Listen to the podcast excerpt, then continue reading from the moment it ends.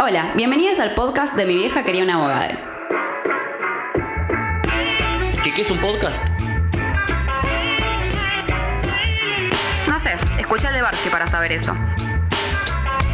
Acá nosotros vamos a hablar de y a través de la sociología sobre las cosas que nos pasan en nuestras vidas. Entre nosotros y con entrevistadas nos haremos preguntas que nos permitan comprender y explicar aquello que nos sucede cotidianamente. Esto es Mi vieja quería una abogada. Un podcast de sociología. Hola a todos, bienvenidos a este, a este especial grabado en medio de la cuarentena. Yo estoy en mi casa, soy Franco.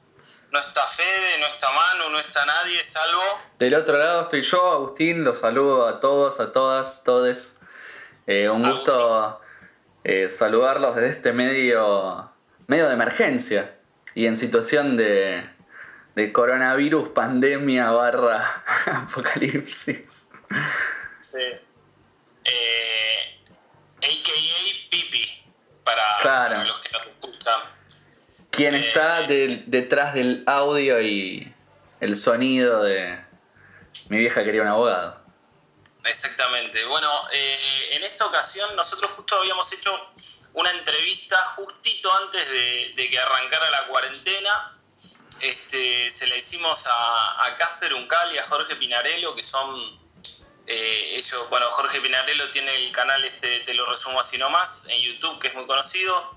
Juntos comparten varias series web, una que va a salir ahora, que no tiene nombre creo todavía, y la otra es La Hora de mi Vida y otros podcasts más, como te lo transmito así nomás. Y el Cinso, que es el que hacen ellos dos solos, que es de análisis de los Simpsons. Y bueno, le hicimos una, una entrevista sobre un poco su vida cotidiana, la construcción de ellos para llegar a, hasta donde llegaron, a lo que lograron y, y bueno, la hicimos, nos fuimos hasta La Plata ya con Pipi, ¿no? Sí, un lindo viajecito. De hecho, les agradecemos eh, que nos recibieron en su casa, eh, en un ambiente eh, re cordial, estuvo buenísimo, la pasamos re bien. Y respondieron todo y... ¿Cómo querés que hagamos? ¿Que vayamos ya a la entrevista? ¿Que comentemos algo? ¿Tiramos tuvimos Varios algunas...? problemas, varios problemas con el- la grabación del audio, pero lo pudimos salvar.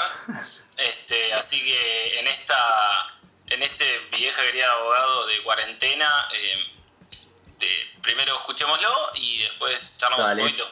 Dale, hagamos esa, vamos.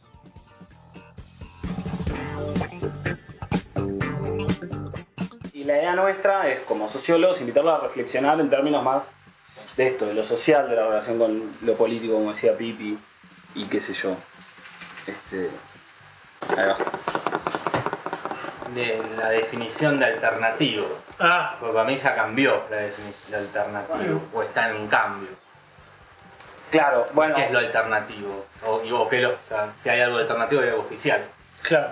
¿Y qué es lo oficial ahora? Claro, para mí lo que más se repite y lo que es más accesible, bueno o malo, es lo hegemónico.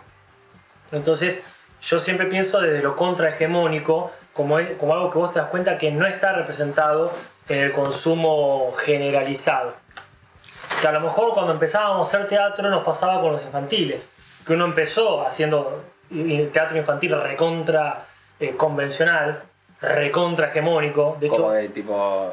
el Hotel Chanchito, de hecho, don- donde nosotros estudiábamos teatro, era el teatro infantil más rancio, diríamos hoy en día, porque era eso, teatro infantil que por el tiempo te das de de hace 30 años. Entonces ya solo por el, por el hecho del paso del tiempo te das cuenta que quedaba viejo. Ahí se, se, se empieza a formar como el grupo en, en general. Más o o menos. ustedes dos. En general, eh, mirá que todo, qué, qué trampa, qué trampa traer facturas. Mira, la cuestión es así, nosotros nos conocemos ahí, Sí. pero empezamos a trabajar en conjunto por afuera.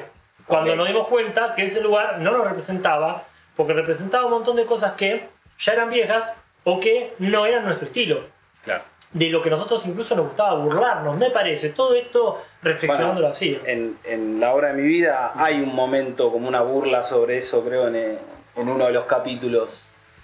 Eh, con, ah, no me acuerdo, cuando, van al cuando Natalia va de chiquita al teatro, a- Mm. a- hay un- una ridiculización como medio política, digamos. Va, yo lo miro muy desde ese lado, pero ¿es- ¿está esa intención de ustedes también de recuperar eso así o, o está como incorporado ya? A mí ya está como incorporado todo lo que es o la parodia o burlarse de. Pero para mí en todos lados está, eh, en cualquier lo alternativo y lo oficial. Esto, o burlarse o homenajear o hacer referencia a cualquier película capaz que ves de ahora. Sí o sí está haciendo referencia Como lo- los easter eggs. Claro, a otra cosa. Eh, cualquier película de Marvel está haciendo referencia a, a una película más vieja o a un cómic o una película de terror que ves ahora, solamente está haciendo una referencia a Hitchcock, ponele. Claro. Como siempre está, todo está volviendo para... Que tampoco creo que sea algo de ahora. Vos ves una peli de Tarantino de los 90 y está haciendo referencia a pelis de, Claro. de- de los 50 y así siempre se está como viendo para atrás. Que capaz también puede ser como una cuestión de miedo, de antes de que me digan que esto es una copia de tal cosa, meto la referencia a esa cosa para que crean o para que no me rompa las pelotas. La apertura de paraguas. Claro, hablo de paraguas. Sí, la vi la Sí. película. Sí, Marvel hace mucho eso. ¿Quién? Marvel, cuando Claro. el hombre araña es el que legaliza. ¿Vieron esa película vieja? Claro, Ah, Sí, sí. legalizar eso, que no haya problema, no me estoy copiando, que estoy. Antes que lo digan en Twitter. Claro. Sí, para, para mí viene mucho esto de lo alternativo, si se quiere, porque podría ser otra palabra. Pero para mí, la singularidad, la particularidad, es lo que te vuelve alternativo. Yo creo que cuanto más sincero seas, más cerca de lo alternativo estás. Eh, mucha gente que comienza siendo re alternativa, cuando empieza a ser un personaje de sí mismo, ahí empieza así, claro, Yayo, ¿no? Es como muy. ya, yo Claro. ponele, ni hablar este casero, Alfredo Casero supongo que era alternativo cuando era honestamente él. Y si vos lo ves a lo mejor en un, teatro, en un teatrucho de provincia haciendo solo lo que le gusta, entonces va a decir, no, está bien, no está usando el micrófono para otros motivos más acartonados. Está ahí en su delirio místico y vos lo podés, tengo gente amiga que ha dicho, no, yo fui al te- al teatro y es el mismo loco de siempre, bueno, bárbaro, lamentablemente no es la imagen Claro, pública que da. Eh, en ese sentido creo que lo alternativo tiene que ver con que sos honesto a la singularidad que vos tenés. Ya con eso alcanza para romper el mundo de lo hegemónico. Si hoy en día parte de lo hegemónico es justamente eh, lo normativo, lo que, lo que ¿cómo sería? está a propósito reflejando una norma, eh, sea de forma explícita o no. claro. Bueno, ahí se me ocurren mil preguntas para hacer, pero digo, estaba escuchando el, el podcast que habías empezado vos, eh, Jorge, que no sé por qué lo tuviste que bajar, o no sé qué pasó con eso. Por- ¿Eh? te persigue el copyright. lo bajó, no lo tengo que bajar. Spotify armado. No, tío. Spotify no, Ah. eh, Anchor, que es la. La- nosotros también subimos por la ahí. plataforma que Ah. es nexo entre vos y Spotify. Y ahí hay una mirada sobre esto mismo, me parece, en lo que decía Casper recién sobre como la originalidad de algo y, y- y- y vos mismo vas citando ejemplos de otras cuestiones históricas, para mí es súper interesante como, una mirada, yo la entiendo muy sociológica también, Sí, es decir, sí. hay una continuidad y hay un cambio, ¿no? O sea, el cambio es por ahí la forma, pero la continuidad es sigue existiendo este problema. Claro, yo lo- con el podcast lo que quería hacer era mostrar eso, como de nada de ahora es nuevo, ni el enojo. Es como no es que ahora hay gente que se enoja más fácil. No, eh, eso ha pasado siempre o, y, o sea, que no te enterabas ni en pedo si otro se enojaba como vos de que tal personaje hacía tal comentario. Eh, o también dicen ahora, tipo, mi papá, como "Ah, ahora cómo te roban en cualquier lado antes, y era, era- ¿cómo sabes si no, no te enterabas? Si a menos lo roban a tu vecina. Pero ahora como hay tanta información, parece que ahora es, de hecho ves el noticiero y, O eso se puede mirar. eh, y hasta en cuestiones más, no tanto de delictivas, sino de hubo un terremoto en Australia, hubo un incendio en... en- en- Pray for Amazonas. Claro, decís, se está yendo toda la mierda. Pero no, es que se ha ido siempre toda la mierda, pero antes no había posibilidades de ver qué estaba pasando en, en Australia. Hay un chiste. Molesta, ¿no? No, no, no, para nada. Hay un chiste. Ah, tengo- ¿Quiere- yo tengo- quiere- hace, hace lo Quiere mimo. Hay un chiste muy bueno de Kino, uno de Mafalda, cuando le dicen a que está Felipe leyendo el diario y Mafalda le dice, sí, ponele que Mafalda, eh, a lo mejor era Miguelito, que yo. Sí. ¿Te imaginas si todo el mundo estuviera acá y se, se imagina todo junto? de la guerra Sí. de Vietnam y este, no sé, el muro de Berlín y qué sé yo qué carajo. Y claro, eso es lo que está pasando ahora. Si concebís todo junto a la misma vez, to- todas las noticias al alcance de tu mano, de tu ojo, sí, y dices, sí, pa, te sí, estalla sí. la cabeza. Sí, ¿no? Produce cierta angustia. Sí, Eh, sí, sí. Hay eh, una pregunta que, que está buena para, para ir un poco más a lo biográfico como línea temporal, no porque importe tanto, sino por, por esto de que cuando ustedes empezaron a hacer teatro, eh, no, no sabían en ese momento, che, mira, vamos a tener un canal de YouTube, vamos a hacer una serie web. eh, Sí, sí. entonces, ahí, no- ¿qué, qué año es más o menos? Y que empezamos a hacer teatro Y que se fueron y ya empezaron a hacer algo más propio. 2008. Sí, sí. Ah, bueno, había un, ya una movida de internet fuerte y todo. Pensé que Eh, Era más- el único más o menos fuerte en esa época era Alejo Valentina, por ahí. Claro. Era esa, esa única luz de esperanza. Sí. No de- estaba, Marito Baracu no estaba allá. o- Marito, sí. Bueno, sí. El bananero Eh, también. Sí, bueno, pero por ejemplo yo todo eso no consumía nada salvo eh, al hijo Valentín. Claro. O sea, de, de Marito había visto los dos videos más famosos y no era el humor que me representaba. Eh, en ese sentido creo que al hijo Valentina tenía... Pero, pero no eran las redes sociales. Claro. Yo creo que ahí, no sé cuándo empieza la. Internet 2.0. No, era internet solamente. Claro. Él te lo subía a su página de internet. Claro. Teníamos un amigo, ponele, que hacía animaciones, ¿viste? Pero sí, era, era otra cosa. Como mucho eh, empezaba Facebook para... Ni siquiera todavía, ¿eh? No, Fotolog. Sí, sí, sí, tal cual, es verdad. 2006, 2007, que ya estábamos a pleno con, el, con los grupos de teatro y internet era como para hacer chistes casi internos. Sí, sí. No lo veía alguien de afuera. Claro, no había memes tampoco. Claro. La lógica del meme como. había Memes como los conocemos ahora, no, era puro chiste interno. Y de pedo te llegaba algo como dijo Valentina, porque te llegaba de boca en boca. Alguien Claro. lo vio porque alguien se lo mostró y. Mm. Sí, sí. Era otro mundo. Peor, por supuesto. Sí, sí, sí, más, más, este, más aburrido. ¿Y todos se formaron en teatro? O sea, todo el grupo, digamos, por ejemplo, que actúa en las series o.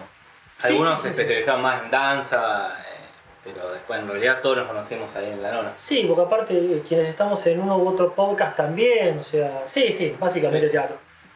Y el proceso ese en el cual vos- Casper, en un momento decías, bueno, nos fuimos porque no nos, no nos sentíamos identificados con, ese, con esa manera de hacer.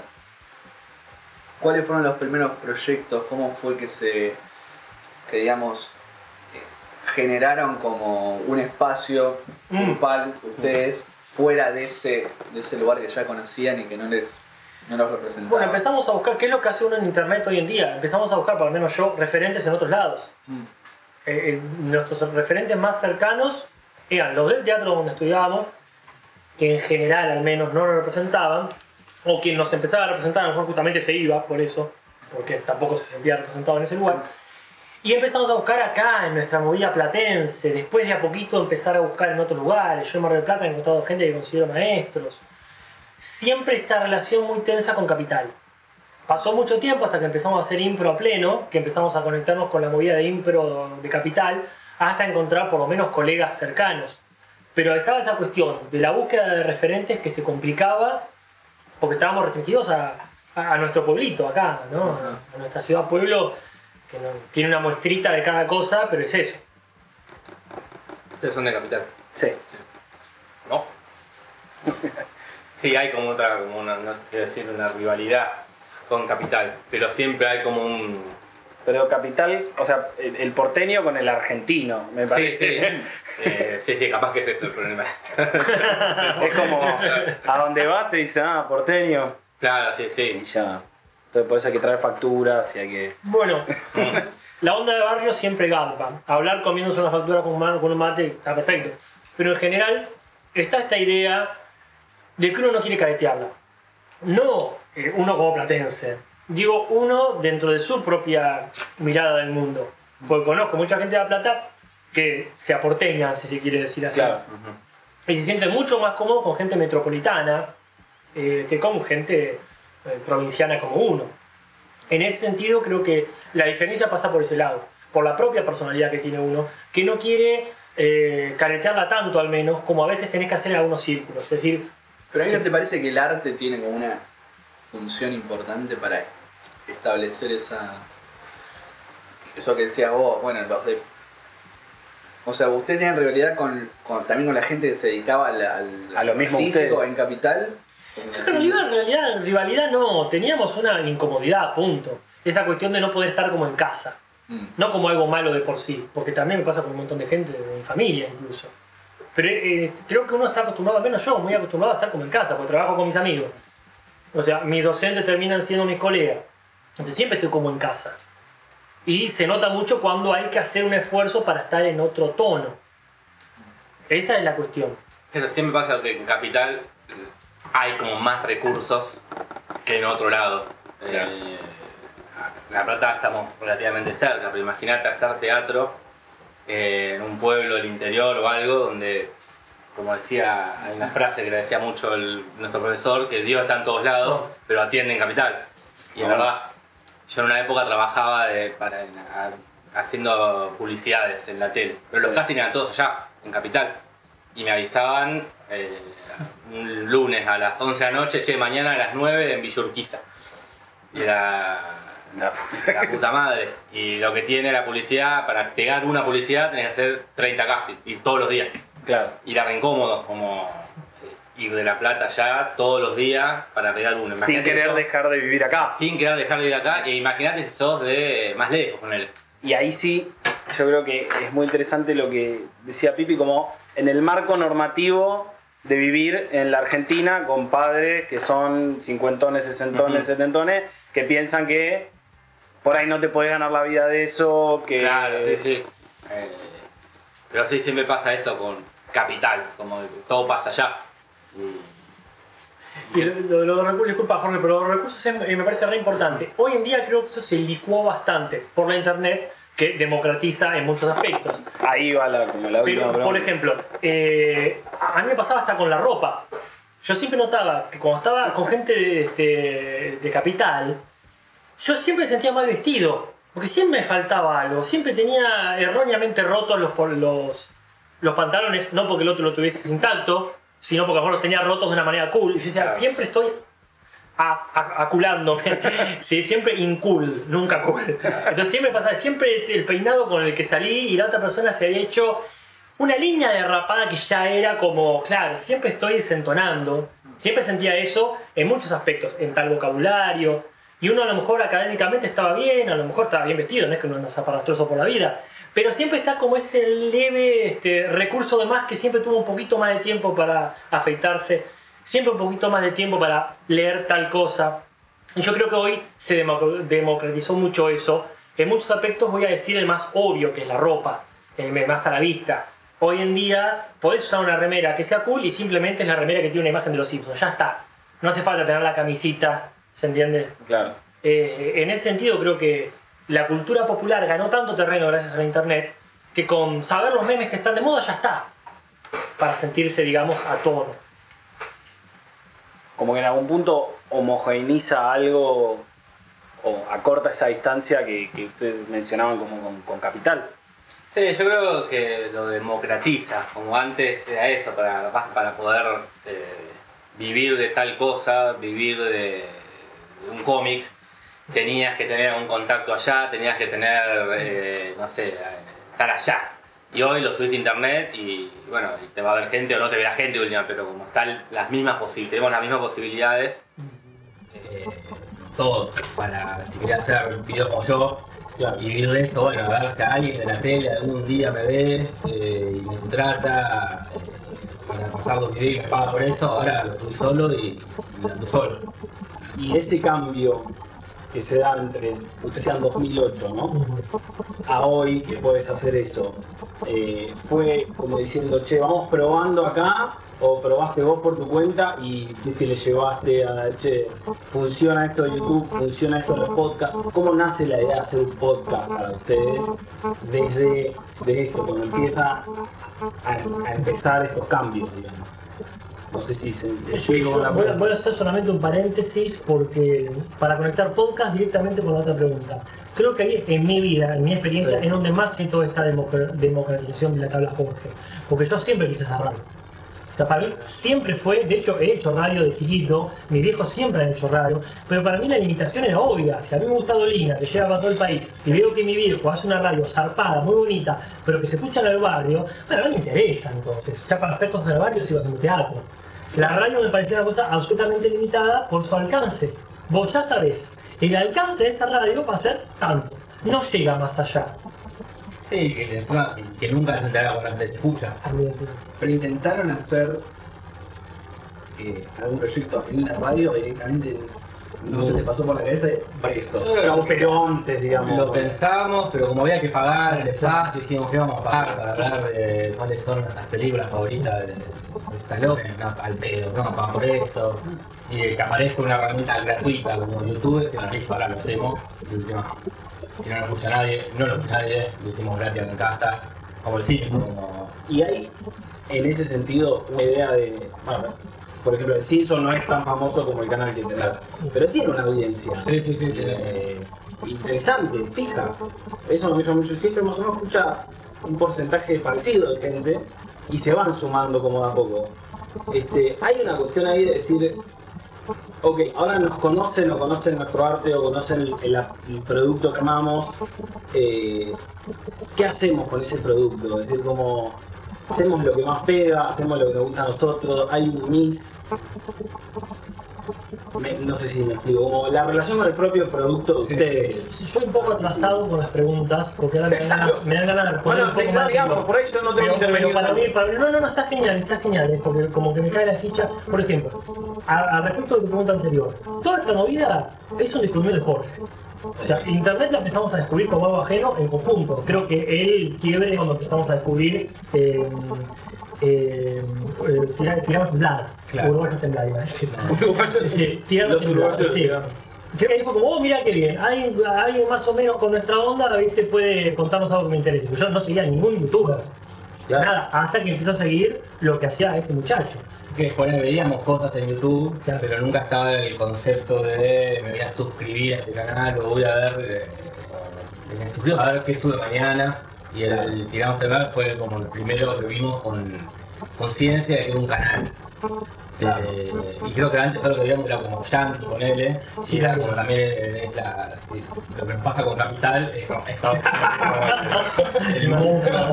el jefe final, es como, claro, algo, ah, esto pasa en Estados Unidos, no, acá no va a pasar nunca. Y de repente en Uruguay hay un pibe que sube un video y tiene 10.000 vistas, que era 10.000 veces más lo que podemos llevar a teatro nosotros. Claro. Como, ah, mirá, eh, Porque no es que no hacíamos cosas, de hecho tenemos videos muchísimo en internet, y con, incluso algunos con muchas vistas. Pero era una cuestión de, de decir, de, de- un extra, como decía, ah, hizo un video, lo vio tanta gente, allá, allá ellos, como que no, no había una, cuestión- una conciencia de público. Era, hice esto para mis amistades, de rebote lo vieron 10.000 personas más, Claro. ningún problema. Pero en realidad terminaba Claro, haciendo porque algo. Paulina dice algo así, ¿no? Que le empieza a pasar algo así a ella. Escuché una entrevista que le hicieron ah, hace poco, ser, sí, sí, eh, que ella empezó a subir como receta de cocina Ah. y de repente la estaban mirando 10.000 personas y... Ah. Sí, sí, es que como te, supongo que le habrá pasado te también lo mismo. Lo habrá hecho jodiendo con sus amigos y de repente había más gente, más gente y de repente había argentinos viéndolo que Claro. no tenían por qué estar viendo algo de Uruguay, pero esa traía. Sí, sí. Ahí es donde yo rescato el tema de la amistad, que va a sonar absolutamente ñoño, ya lo está sonando, pero en el CISO para mí es un espacio de amistad. Teniendo en cuenta que mi mejor amigo es un tipo que se dedica a estas, a estas cosas, como antes nos dedicábamos al teatro, es un espacio donde yo sé que puedo compartir y a la vez eh, seguir incursionando en este mundo. Pero para mí lo, que más, lo más importante es poder sentarme con mi amigo o amistades en general, quienes algunas escuchan en el podcast, hablar de algo que me recontra interesa como es los Simpsons. Después vienen un montón de cosas que me voy dando cuenta más tarde de lo, de lo importante que son. Ir a un congreso en Mendoza, como me pasó el año pasado, y. o el anterior, no importa. Y este. Y ver que iba re poquita gente a, la- a los simposios, digamos. Sí. Pero yo diciendo, bueno, voy a hablar sobre los Simpsons, en lo que le pasé esta cuestión. Este, claro. Y ver que vienen las salvadoras 10 personas, porque si nos veíamos las 5 que estábamos en un simposio. Y este, ponencia tras ponencia era. Ay, no es un chiste sobre Simpson y simposio, ay, como el, Simps- el simposio. Eh, y ver que decir, si no estuviese haciendo un podcast sobre los Simpsons, nadie me hubiese venido a escuchar. decir, hola, estoy en Mendoza, y alguien quiere venir a chusmear. Y no es solamente eso, sino que tenés seguidores vos en, eh, en redes- en redes que más allá de tu círculo de amistad. Y es que conozco muy poca gente en Mendoza. Porque también el hecho creo que YouTube para la mayoría es un trampolín a otra cosa. Algo que ya quería nadie de chico, por lo menos eh, ahora como que sí. Mm, Pero claro. nadie de chico quería ser youtuber, básicamente porque no existía YouTube. Y Bueno, a claro. muchos no, eh, no se ha pasado eso. de, bueno, yo lo uso, más allá de me divierta hacerlo, por realidad quiero hacer otra cosa, quiero hacer cine. Dross, su sueño creo que fue escritor. Se hizo famoso por YouTube y ahora saca libros que le van bien, pero. Y así como creo que con la mayoría, excepto Marito Baraco, creo que es el único que hace doblaje de, de películas, pero después todo gente que ha querido ser cantante y se hizo primero conocido por YouTube y después empezó a cantar. eh, y así creo que con la mayoría, porque es algo que no, nunca vimos venir de chicos. También porque viene otras cosas, es decir, lo del cómic, por ejemplo, que estamos haciendo con Tomás Vivian, eh, surge porque él era oyente del podcast. Entonces hay cosas que uno no busca, simplemente se dan, es decir, hola, ¿querés hacer un cómic? Ya que hay buena onda, por el podcast que nos nuclea, esto es buenísimo. Entonces pasa eso, este, uno a veces, sin decir me propongo tal cosa, te viene una propuesta muy interesante, y bueno, bárbaro, entonces empezás, viste, y yo ya como para ir cerrando, si no les molesta, eh, para mí es muy fuerte el concepto de comunidad, que es ahí donde yo tengo asuntos sin resolver con, con Capital. Yo no me sé. Esto es personal, paréntesis, la se puso serio. Y, y golpeó con el índice en la mesa. Y eso me prohibieron tocar mesa. Pero aún así fue más fuerte la indignación. Yo, si me siento parte de esa comunidad, está todo bien, con el igual que sea. Me empiezo a sentir parte de Capital cuando uno entra en ese circuito, por ejemplo, en nuestro caso fue de la Impro. Claro. Soy parte de la comunidad de la Impro internacional. Genial, puede ser Capital o cualquier otra parte del mundo. Somos parte, no hay problema. Voy a ensayar todo lo- todo lo- todas las semanas, me encuentro con gente igual. Somos una comunidad. Hay una preocupación mutua, esta cosa de barrio que dijimos hace un rato. Ahí no hay ningún problema. No me siento parte del mundo de la danza, pero donde mínimamente me sentí un capital también fue por eso. Porque tenía amigos que se dedicaban a eso, vamos, compartimos, buenísimo. En este caso pasa eso. Yo recién en estos últimos años, creo que 2015, 2016, me empiezo a sentir parte de una comunidad más grande, que no es mi inmediata comunidad platense, provinciana o rioplatense. Y de hecho estamos hablando de gente que hace un podcast también. Entonces me siento parte de la movida del podcast. Gente con otros podcasts nos dice, che, nos recomendás o escuchátelo. Eso me hace parte de una comunidad, que es lo que a mí más me importa. Tener mis amigos, mi familia, fíjate el orden que uso, mi- mi comunidad y después veremos qué viene después. Pero en principio creo que eso es lo que ha cambiado muchísimo y me siento realmente eh, partícipe y responsable de, de eso, de un lugar en una comunidad sana. Sí, capaz que con, volviendo al principio, esto de lo alternativo, seguramente un podcast era un, eh, ¿cómo se llama? Un elemento de comunicación alternativo y hoy creo que se va transformando en oficial, en algo, ya, no sé, si van a una premiere de una película y es más probable que manden a alguien que tenga un podcast que a Catalina Drew, ponele. Claro. Porque no, no porque nadie... quedó sin trabajo Catalina. Claro, no por una cuestión de que está mejor uno u otro, sino porque es una cosa que ya está vendiendo más que la otra. Y la gente, la- la- las productoras piensan, no, que conviene. Llamar a Catalina Drew y la van a ver cinco viejas más, o a tal youtuber que y lo van a ver un montón de personas. Y, y eso también genera otra batalla épica que es el- las redes y la tele, o el- o los medios hegemónicos Ya perdieron, me que ya perdieron, pero eh, esa bronca, esa... En nuestro episodio que sacamos hace un par de semanas hablamos de este tema justo, ¿no? Sí, sí, para mí es como la, la batalla del, del- del momento, que está perdida por parte del- de los medios hegemónicos, supongo yo, pero no creo que la tele muera. Pero Es sí, como la radio- Es como la radio tradicional incluso. En- Porque la radio tra- tradicional se, transformó en podcast. Eh, Bueno, eh, a mí me gusta mucho lo que hacen estos pibes de últimos cartuchos mm. y. O sea, están, es YouTube. Yo lo miro en YouTube directamente. Claro, sí, sí, sí. Eh, claro, yo escucho mucho Futurock con él, o bueno, Futuro. y que también es la, es la radio radio, eh, porque la escucho como de radio, todo el día prendida, pero es otra cosa distinta con que poner a, a Víctor Hugo, poner. Claro. Eh, o a Dolina. O a Dolina. Bueno, Por Dolina más que- está en Spotify ahora. Ah. Claro, sí, los vi que está, lo subían con Sí. Pero hay como otra, eh, otro tipo de, de comunicación, con, no sé, es otro tipo de radio. Que capaz que en 20 años Ah. vas a hacer eso lo viejo eh, Claro. y, y aparecerá otra cosa. Pero sí, sí, creo que todo se va montando. Bueno, tenemos una pregunta final que ya, sí, ya cerramos. y- O sea, tengo mil, pero no sé cómo elegir pri- prioridades. Proyectos, vos manejando los proyectos. y- Sí, ¿cómo manejan eso de, de armar proyectos en conjunto con mucha gente? Este, un poco con lo de comunidad, creo que, Casper, o sea, entiendo que todos los, porque por ejemplo la serie que grabaron ahora, ¿La de mi vida o.? no, la, la que grabaron ahora, días, la del maniquí, eh, la grabaron con, son todos amigos de ustedes, digamos, Sí, o, sí, o hay colaboraciones o viene, hicieron casting, No, ¿Es, no, es un eh, proyecto conjunto o es un proyecto de, no sé, de Natalia que parece... Porque a veces parece que la obra de mi vida era un proyecto de Natalia y... Es que eh, siempre empieza por uno. Sí, la obra mía es un proyecto de Natalia porque lo- lo- se hizo a partir de la necesidad de ella de hacer algo o de- del impulso de ella. Pero después sí, eh, lo escribimos, lo escribimos los dos con Nati, lo dirigió otra gente, actuaron ellos como. eh, y siempre fue to- todo pensado, igual que la del, la del maniquí, que la escribí yo, siempre pensando en y va a actuar él, va a actuar René, va a actuar el Chaco, como nunca pasa por la cabeza la idea de hagamos casting y Y en ese sentido, la pregunta final, si querés, es... ¿Eso es porque ustedes quieren o porque en algún punto saben que puede garpar o buscan que garpe o es simplemente hago lo que me pinta? Poner, yo me acuerdo que, que en un momento en el CINSO hacían competir capítulos. A mí me encantaba eh, ver cuál ganaba y qué sé yo, y lo dejaron de ser. Mm. Y quedó, y no lo hacen más, y por, por X, porque se olvidaron, porque dijeron no vale más. Nos olvidamos. Sí, no, Pero digo, sí, sí. pudo haber una decisión artística. Sí, como- Bueno, había en época hacías unos videos para muy liebre, Sí. eh, mil y un películas que no hay que ver antes de morir. Que creo que ahí enganché toda la onda y empecé a mirar YouTube Ah, yo, mira, se vio. a partir de eso. Este, y eso no existe más hoy, no, no lo hacen más, o es un proyecto que quedó ahí muerto. ¿Lo harías si, te, si, si garpara mucho aunque no quisieras? O sea, ¿lo harían? ¿Harían algo con el cinzo que no quieren pero económicamente sería mejor o garpara más?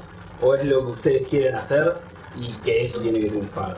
¿Se entiende? Sí, No sé sí, sí, se entiende, porque todo, eh, para mí en este caso es hay un equilibrio, por Mm. ejemplo, entre que no, no, no soy de esos que creen que el arte es para de mí y no me importa, no, me, me- me gusta que lo miren, Claro. Eh, me gusta ganar plata con eso, para no tener que trabajar con lo que me gusta.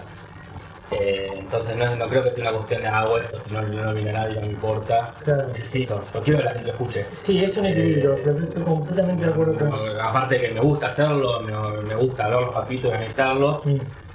No sería lo mismo si juntamos acá a charlar, tomar mate solos y hablar de Simpson de los dos. Ah, Hay un- el público te pone como en un presente. No haríamos nada, no me interesa a mí en nada llegar como a que sería esto que vos. Tenés que de Simpson, pero no sé. eh, hay que hablar bien, sí o sí, capítulos. Ah, ah, Y no sé si me interesa tanto. Es que ahí está donde yo. eh, eh, lo que más cuesta es ese equilibrio que decís vos. Cuando la cosa marcha, marcha, y ni te pones a pensar, uy, dejamos de hacer tal uy, había que hacer tal otra. Es decir, uno trata de todos los días subir algo a Instagram del Simpson. Y no siempre pasa, porque bueno, colgué. Pero uno dice, ¿ante quién tengo que, tengo que sí o hacer tal cosa? Pero por otro lado, sí, empezás a ver, ah, pará, hay un compromiso con tal o cual. A veces gente con nickname, a veces gente con cara. Eh, el año pasado me fue, eh, pero una experiencia re linda, de que nos invitaron con una banda, julio agosto, eh, que, que, que tocaban ahí, en pleno Capital Federal, en el corazón secreto de Capital. Y a veces excelente que una banda tan buena aparte hace un especial de los Simpsons y dice, llamemos a los pibes del censo. Claro. Eso me parece que genera un compromiso, pero que es un compromiso sincero.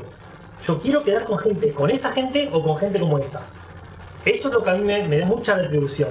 Que equilibra esto de, yo lo hago porque con, con mi amigo me quiero juntar a pelotudear, a tomarnos más, hablando de los hijos, que es una de las cosas más hermosas que hay. Pero por otro lado decir, le estoy dando algo a gente que eh, lo aprecia, que te lo devuelve. Y eso me parece que genera un núcleo interno íntimo si se quiere, y algo más público que este, eh, absolutamente sincronizado. Bueno, no sé si eso respondió Bueno. la última pregunta. No, sí, obvio, obvio. No, aparte, va, está espectacular para mí. Este, sociológicamente hablando es excelente. Y mira, 31 minutos. Eh,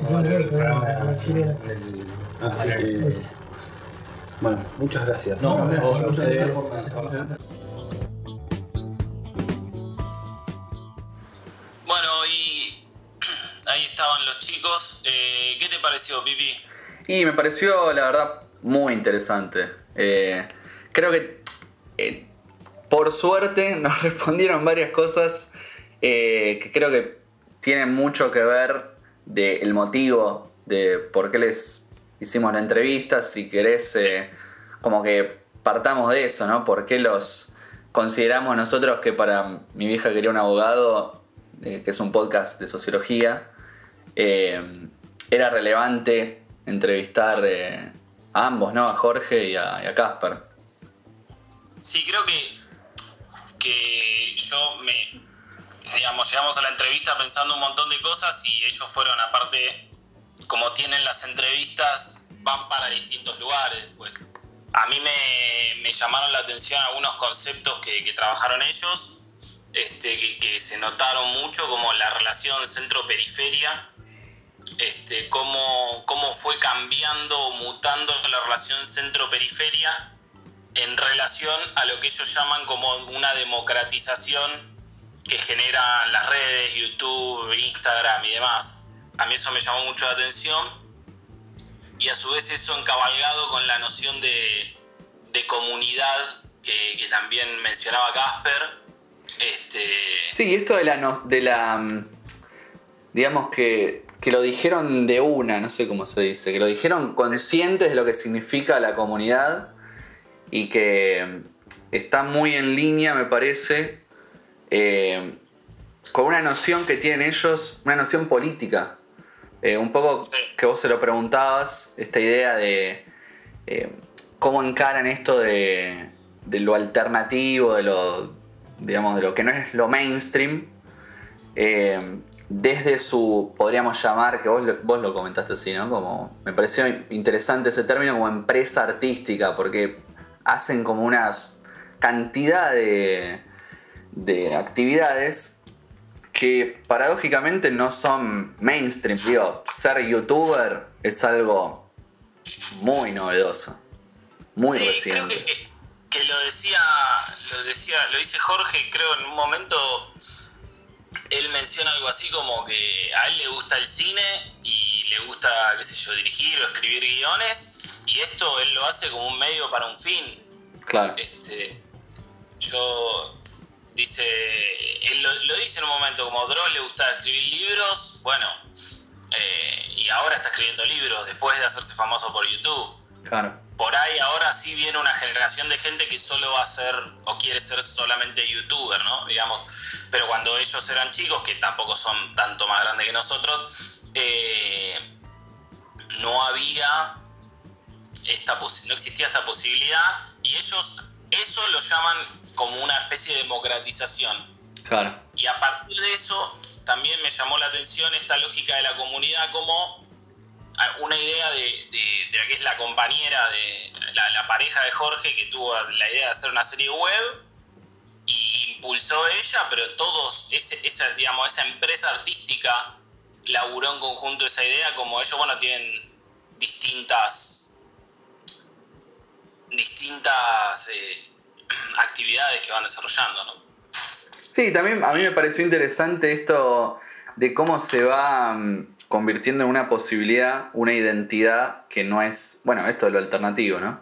Que ellos Claro. como que lo dicen, como que empezó medio como un hobby, un juego, una cosa de azar, viste que nombran ahí a, eh, a este youtuber uruguayo, ¿cómo se llama? Que ellos Ah, lo veían. ah, sí, Tiranos Temblad se llama. Bueno, ese.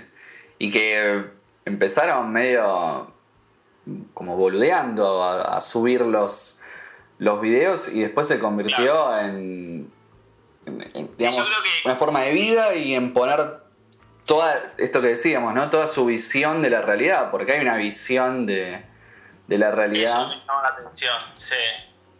que no es inocente, que tiene como una perspectiva política, a mí me pareció sí. muy clara, Una mirada de lo social, de hecho, tal cual. eh, el podcast este que, que comentaba que tuvo que bajar Jorge habla exactamente de eso mismo, ¿no? Claro. Este, eh, creo que sí, creo que, bueno, a, a mí yo, yo la disfruté mucho, creo que vos también, la entrevista. Me, me hubiera Sí, quedado indagando creo- mucho más. Creo esto. que como resumiendo y también volviendo a la, a la presentación que hicimos, eh, como que el, el motivo también un poco fue esta idea de que ellos como que producen todo esto en un grupo de amigos donde siempre está esto del vínculo eh, inmediato, cercano y el vínculo eh, como real, ¿viste? No, no es un vínculo así como monetario y de interés, digamos. Esto que decías. Netamente mercantil. Claro, esto que vos decías de que, bueno, quizás, no sé, la serie web que hace Natalia, esta de la, mi obra maestra, No, quizás... la hora de mi vida. La hora de mi vida, perdón, eso editamos, la hora de mi vida, eh, está quizás como ideada por ella o motivada por ella, pero los demás participan y la, la ayudan, eh, que es un poco lo que queremos impulsar y transmitir nosotros desde, desde este podcast de Mi vieja quería un abogado, eh, que esta idea también de cómo el- diferentes perspectivas o diferentes motivaciones pueden hacer, pueden convivir y pueden como sumar eh, colectivamente y mutuamente. Sí, sí, sí. Bueno, me parece que hasta acá llegamos hoy. Dale. ¿no, Pipi? Eh, Sí, sí, bueno, aprovechamos también para saludar a nuestros compañeros, compañeras de, del podcast, porque de la título en trámite, porque no los vemos eh, desde que inició. ¿Hace cuánto? ¿Hace 10 días ya? ¿Una semana? Más, sí, sí. Más de 10 días. Eh, y por supuesto a todos los que nos escuchan, eh, todos los que nos siguen en Instagram, los que siguen ahí en Twitter, eh, los hilos que proponemos. Eh, muchas gracias y bueno, aprovechar para A Jorge, ¿no? agradecer, por supuesto, por supuesto. Bueno, nosotros somos Pipi Nosotros somos la título en trámite, y esto fue mi vieja quería una abogada. Un podcast de sociología. hasta la próxima.